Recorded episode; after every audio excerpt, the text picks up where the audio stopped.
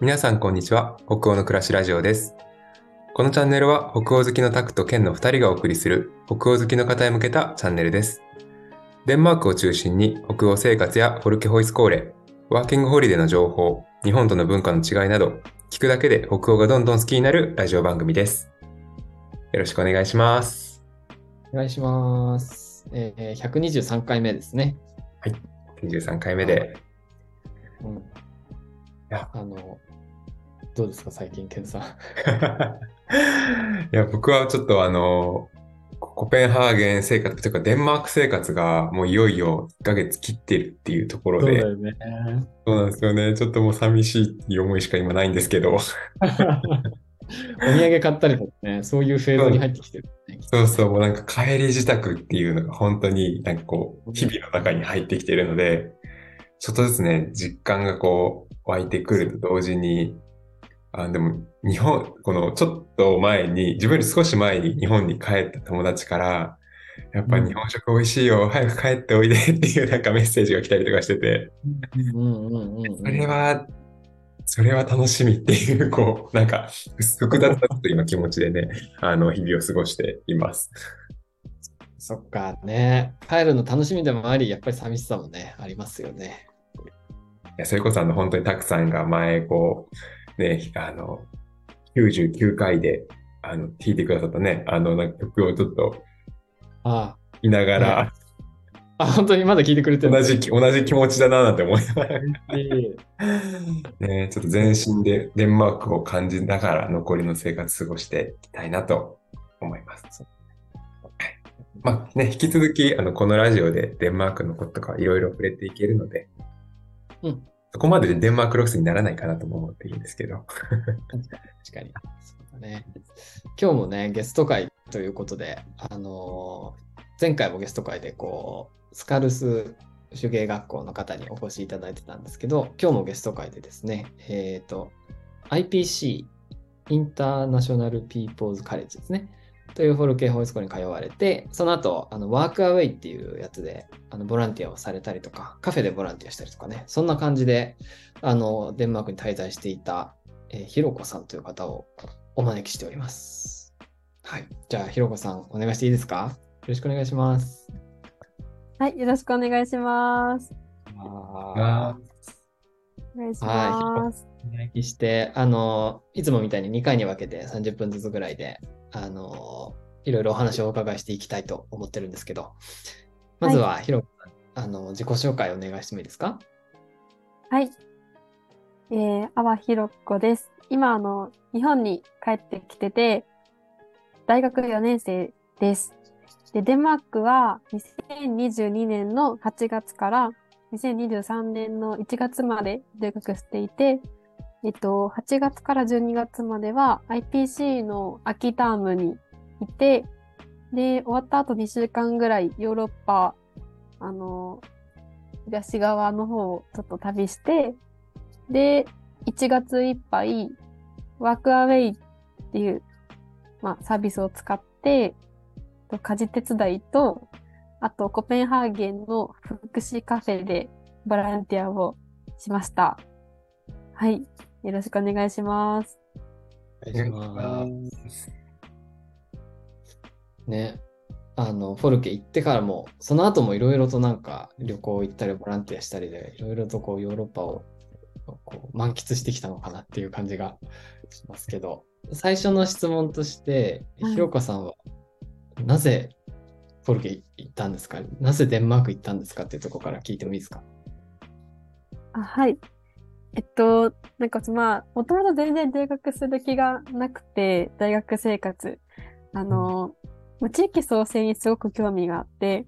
もう地元の地域を創生したいみたいな気持ちで大学に行って、まあいろいろ、あの、やってたんですけど、あの、3年生の、いや、2年生の時ですね。大学2年生の時に、なんか自分は一体何をすればいいのかみたいな、こう、将来本当に何をすればいいのか分からなくなって、で、じゃあそうだ、一回海外に行って、もう全部価値観とか一掃して、もう、なんか自分探しをしようって思ったんですね。で、それで、留学先とか探してたところ、なんかたまたま、なんでデンマークにたどり着いたかわかんないんですけど、なんかたまたまフォルケを見つけて、ネットで。で、IPC があるっていうことを知って、あ、これは自分探しにぴったりだと思い、あと、すごいデンマークの街づくりとか社会制度とかにもすごい興味が湧いたので、もう、あの、行くしかないって思って、すごくこう、バタバタで留学準備をして入ったみたいな感じです。なんかもう呼ばれるように言ったみたいな感じ。ね あ、確かに。トントン拍子そうで。ですね。なんかね。そうですね。なんかちょうどコロナの時期で、去年とかまだギリギリ、その、うちの大学が、その、交換留学ならいいけど、私費留学は行っちゃダメって言われてて、うんなので、IPC にも、あの、学費を払ったけど、結局キャンセルしないといけないかなっていうところまで、結構ギリギリまで迷ってたんですけど、行く何週間か前に、日本の大学から許可が下りて、うん行けることになったんで、まあ、なんか本当ご縁かなって思ってます。それはでも運命感じちゃいますね。うん、ちょねっとそうですね。か。もともとデンマークのその街づくりのこととかに興味があって、デンマークも候補に入ってたって感じ？うーん、あんまりデンマークのことは知らなくて、ただこう、へ 多分初めにフォルケを見つけたんですよね。ーうんうんうんそこから、あ、フォルケいいなってなってから、こうデンマークにも興味持ち始めたと思います。実際行ってみて、うんまずはちょっとざっくりしたところから。行ってみてどうでしたか？IPC 通って、結構インターナショナルね、ありますもんね、あそこ。はい。そうですね。毎日が濃厚で、うーん。毎日日記をつけてたんですけど、本当に書くこといっぱいで、なんか、そうですね。今だったら全然日記書き埋まらないけど、その時はすごい、もう手が止まらないぐらい毎日いろんな刺激満載の学校生活で、あの、私そこまでこう英語が得意じゃなかったので、初め、あの、英語でコミュニケーションを取るっていうことがすごく難しくて、なんかそこから、なんか、あのーきついなというか、その、英語に対しての苦手意識みたいなのもしながら、初めの方は学校生活を送って、うん。でも、まあなんか、仲良くなっていく、なんだ英語ができると同時にみんなと、みんなと仲良くなれるっていうのが、すごく、なんか嬉しいというか、なんか、友達と過ごすことがすごい楽しいっていううん。はい。うんこういうとなんかただ遊んでたって感じかもしれないんですけど、なんか IPC は、あの、本当世界中から来てるっていう特殊な環境なので、なんかそういう特殊な環境に身を置けるっていうこと自体すごく、あの、貴重だなって思ってうん、あの、なんかデンマークの街づくりとかもすごい興味あったんですけど、その、世界中からの仲間と過ごす時間っていうのをすごい大切に、あの、してました。はい。じゃあこう、本当にいろんな国の人たちと一緒に時間を過ごすっていうところが結構この IPC の生活の中で一番こうなんかこう、ひろこさんにとっては、なんて言うんだろう、大きいインパクトを与えてもらった経験というか、そのいろんな人と一緒に過ごす時間っていうのがすごく大事だった。そうですね。こう、いろんな話をしていくと、うんうん私、なんなんだろう、日本に住んでただけでは絶対考えられないような考え方を持ってる子とかいたり、うんこう、全然違う文化持った子とかうんいたりして、それを知るのがすごい楽しかったですね。えーなんかもしよかったらちょっと具体的なエピソードっていうか、なんかそういうなんかね、この、この国のこういう人の考え方すごいなんか面白いなと思ったとか。そうですね。あの、チベットの子がいたんですけど、チベットうん。はい。うんこの子も今、あのインドに住んでるというか、まあ、インドに、はい、インドに住んでるんですけど、うんうんえっと、まあ、もともとのチベットっていうのは中国の西の方にあるところで、で、まあ、そこからこう、亡命してきてるチベット人、インインドに亡命してきてる人がたくさんいて、でもデンマークの IPC で出会ったチベット人5人？だかな？その人はみんなあの、まああの、自分のおじいちゃん世代が亡命してインドに住んでるとか、なんか自分も自ら亡命してきたとか、そういう人がいて、で、そこの話を聞いたり、なんか、インドの中でも、やっぱりいろんな民族がいる中で、チベット人っていうだけで差別された、されるんだよとか、うんなんかそのチベット人としてのアイデンティティがすごい、すごいんですよ、彼ら。こう、そう、信仰？信仰心があって、あの、そう、ダライダマをめっちゃ信じてるとか。で、まあ、そうですね、なんか、あの、愛国心というか、それもすごいチベットを守りたいみたいな思いがすごく強くて、うんあの、私たち、なんか日本人はそこまでなんかこう、愛国心とか今はないのかなとか、あの、うん思ったり、あと、はするんですけど、なんかチベット人だからこそのすごい国を愛するみたいなところが、すごく話の中でもたまに見えたりとかしたのがすごいこう、なんだろう。ええっていうか、なんか私が今まで見た、こんな人見たことなかったなっていう価値観でしたね。うんうんうんうんそっか。なかなかね、確かに日本でこう、じゃあすごい愛国心がこう、強いって感じる瞬間ってあんまりね、もしかするとないのかなって、まあ自分もね、振り返ってみたけど、なんかないなっていうふうに思ったし、あとデンマーク人もね、結構愛国心強い方なのかなって私は個人的に思ってるんですけど、結構いろんなところに国旗ね、こう、もう飾りのように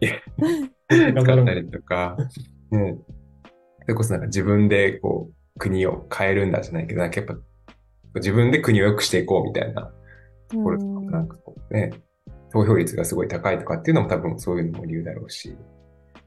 なんか確かにそういうこう愛国心が強い文化っていうのが感じれるってのは確かに、あの、うん海外で出たからこそ感じる経験だなっていうふうに、うん、聞いて感じましたね。そうですね。あとなんか、パスポートを、その、チベットの人たち、なんかパスポートっていうのが、なんかちゃんとなくて、なんかパスポートっていう名前じゃなくて、こう、なんちゃらカードみたいな。うーんカードなんだちゃん。としたこう、じゃカードじゃないですよ。パスワードみたいな手帳み手帳なんですけど、あのインド政府からちゃんとこう、まあなんかその人たちは亡命、亡命したチベット人で、うんうんうんちゃんとインド政府からなんか発行されないので、うん。こう、いろいろ行ける国が限られてたりするんで、うん。その同じで、でも日本のパスポートって強いじゃないですか。うん。で、まあ、なんか同じ、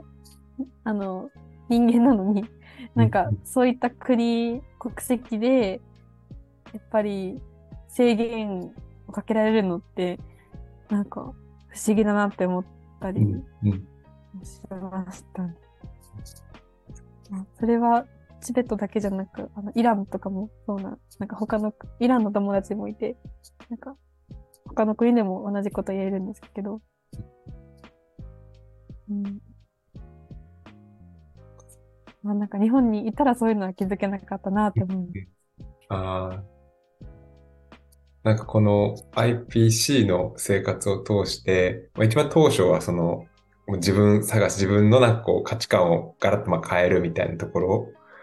が目的としてあったと思うんですけど、なんかそれはこう、どんな風に変わったりしたんですかね、これは。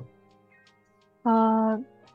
あの、実際は逆に全然変わらなくて、あの、今までの自分が、うん。そう、なんかより、より強化されたみたいな感じですかね。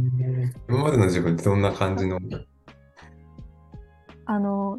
実は IPC に行く直前、日本にいるときに、もうなんか、まあコロナでどうせ IPC 行けないだろうなって思ってたときに、もうあの、なんか日本、日本でなんか自分、なんだろう、自分探しのプログラムみたいなのを、うん受けてあの、結構自分のミッションというか、そういうのをなんか出したんですよね。自分はこういう風に生きていくみたいな。うんで、まあ留学でそれが変わるかなって思ったんですけど、あの意外とそれがずっと残ってて、うん留学中も、留学終わった後も、その、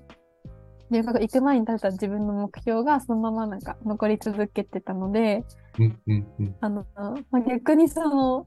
留学行っても変わらなかったぐらいすごい、まあ、自分の強いこう、なんか興味みたいなのが出てきたんだなっていうことに気づくことはできました。めっちゃいいね。なんか、どこに行っても変わらない自分の軸みたいなさ、ものが、うんうん。かなみたいな感じで持って出たものが、あ、やっぱりこれだったみたいな感じで帰ってこれたみたいに聞こえました。ちうん。なみにそれって何なのかとか？聞いてもいいですか？あ、そうで、あの、なんか自分、自分の地元が、まあなんか、あの、飲み屋みたいなのをしてて、うん。で、その、飲み屋に来るお客さんが、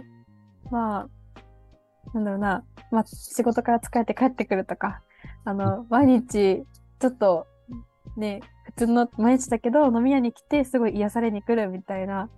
あの、人が多くて、すごいいろんな話をする場所で、まあ、そういう、なんか、憩いの場みたいなところを作りたい、なんか地元で作りたいなっていうのが、私の、まあ、目標です。うんうん。そっか。その出身の地元っていうこと？そうですね。まあ、ゆくゆくは、将来は。あ、そうなんだはい。はい。すごい。なんかだってヨーロッパもさ、旅行して、いろんな国も見たわけじゃん。それで、やっぱり地元だなっていうのすごいなって。うんああ。あ、なんなんですか？うん。なんだろう。まあ、あの、これ地元が好きっていうのと、うん、そうですね。まあ、実家が、あの、実家があるので、まあ、そこをなくし、あの、なく、なくしたくないというか、へえあのはい、そういう思いなのかなって思います。そっか。うん、なんかもう最初、つながりがあるものをちゃんと大事にしていくっていうか。うん、そうですね。あとなんか、デンマークに行って、まあ海外に行って、やっぱり日本、生活するには日本がいいなって思っちゃったというか、あの、なんだろう、海外が嫌とかじゃなくて、日本が自分には、日本の生活スタイルが合ってるなっていうのを、あの、感じることができたうん。し、はい。まああと、まあ、地元っていうのは本当、まあ、死ぬ時は地元がいいなぐらい。全然卒業後は 大学卒業後は全然他の地元じゃないところに行こうと思ってるんですけど、本当になんか、ゆくゆくのこう、長い人生の、なんか、うん。と遠いところの目標点みたいな感じです。ねでもなんかこの憩いの場みたいのは、どこに行っても作れそうだし、なんかそれはすごい広くものかなって感じがしましたね。どうぞ付き合ったらいいなって思ってます。ねえ。いや、なんか、このさ、いや、ワーカーウェイの話とか、ヨーロッパ旅行の話とか、カフェの話をめっちゃ聞きたいんだけど、前半がさ、もう、もうちょっとって感じだ そうなんですよね。あと5分ぐらいなんですよ。そうそうそう。そうですね。うん。なんか IPC の話をちょっと聞ければなって思うんですけど、なんかこう、ひろこさん自身は IPC に行って、なんか IPC の特徴とか IPC の良さとかってどんなところにあると思いますか？ね、そうですね。もう、うーん、まあ本当にこう世界中から人が来てて、いろんな価値観とか、いろんな初めてのことに出会えるっていうことが、まあ一番、まあ、IPC ならではかなって思うのと、まあ、やっぱりこう、結構なんか閉鎖的なんですよね。まあ、うん。IPC に行くともう寝るところも勉強するところも、あの、授業する、ん？まあ食べるところも全部、その IPC って校舎の中、まあフォルケフォイスコーレは大体そうだと思うんですけど、なのでなんか、その閉鎖的な中でもうずっと人と関わる中で、なんかいかにこう自分を確立するかというか、自分の時間を、一人の時間とかもすごい大切だし、なんか、そこでこう自分の感情をコントロールしたりとか、あの、まあ、日本ではいろいろ忙しかったものが、デンマークに行くともう IPC の生活しかないっていう状態で、いかに楽しむかとか、そういったこう自分をなんか作る、作れるっていうのも魅力かなって思います。自分が強くなりそうな感じだね。なんか そうですね。なんか、いろいろ、いろいろ考えますもんね。やっぱり、多分、ケンさんとたくさんもデンマークに来て、いろいろ、こう、自分自身と向き合われたのかなって思うんですけど。はい。そういう、誰しもが、なんか、感じるところだと思います。特にこうね、本当に共同生活っていうのをしてると、いろんなね、こう、人との生活の中で、それこそ価値観の違いとか、じゃあ自分自身のこう自分の時間どうやって確保するのかとかっていうのは、なんかすごく、やっぱりあの、難しいところだったなって自分もフォルケに行った時にすごい感じたので、あ私のとこすごい、そんなに IPC ほど規模も大きくなかったので、なんか IPC はもっとなんか大変だったのかなっていうのをなんかちょっと聞いててね。たまに息抜きが、ガス抜きが必要なうん。環境でしたね。そういう時ってどっか行かれたりしたんですか？それこそなんか一人でこうフラットで行ったりとか。あ、はい。多分なんか同じような経験多分これからね、行こう、行った人でされる 方も多いのかなと思うので、それおすすめのガス抜き方法。ああ、あの、近くのガソリンスタンドの奥ぐらいに公園があって、もう誰もいないんですよ。うーん。はい。なんか、初めはよくそこ行ってたりはい、なんか、まあ、中庭行ったり、夕日、朝日を見に散歩しに行ったりとか、うんうんうんはい。ほんと、空気を、よくなんかフレッシュエアを取り入れようみたいな、すごい言ってたんですよ。うんうんあの、もうほんとまさにこう、新鮮な空気、人がいないところに行くっていう感じです。ね、なんか人がずっと人といるとさ、自由にさせてくれみたいなさ、めっちゃなるちょっと出たい？ってなってる。ね、そう、わーってなっちゃう。うんなるなるうんだよね。でもそうやってなんかこの朝日を見に行くとか、近くの公園に行くとか、そういう形でこうガス抜きできる環境もあるみたいなね、ところなんだね。はい。バランスですね、本当に。ううんん。一旦前半このぐらいにして、あのー後半でこのはい IPC 出てからのひろこさんの旅路について深掘りしていけたらいいかなと思います。はい。そんなところでまた次回も皆さんよろしくお願いします。よろしくお願いします。よろしくお願いします。さよなら。さよなら。さよなら。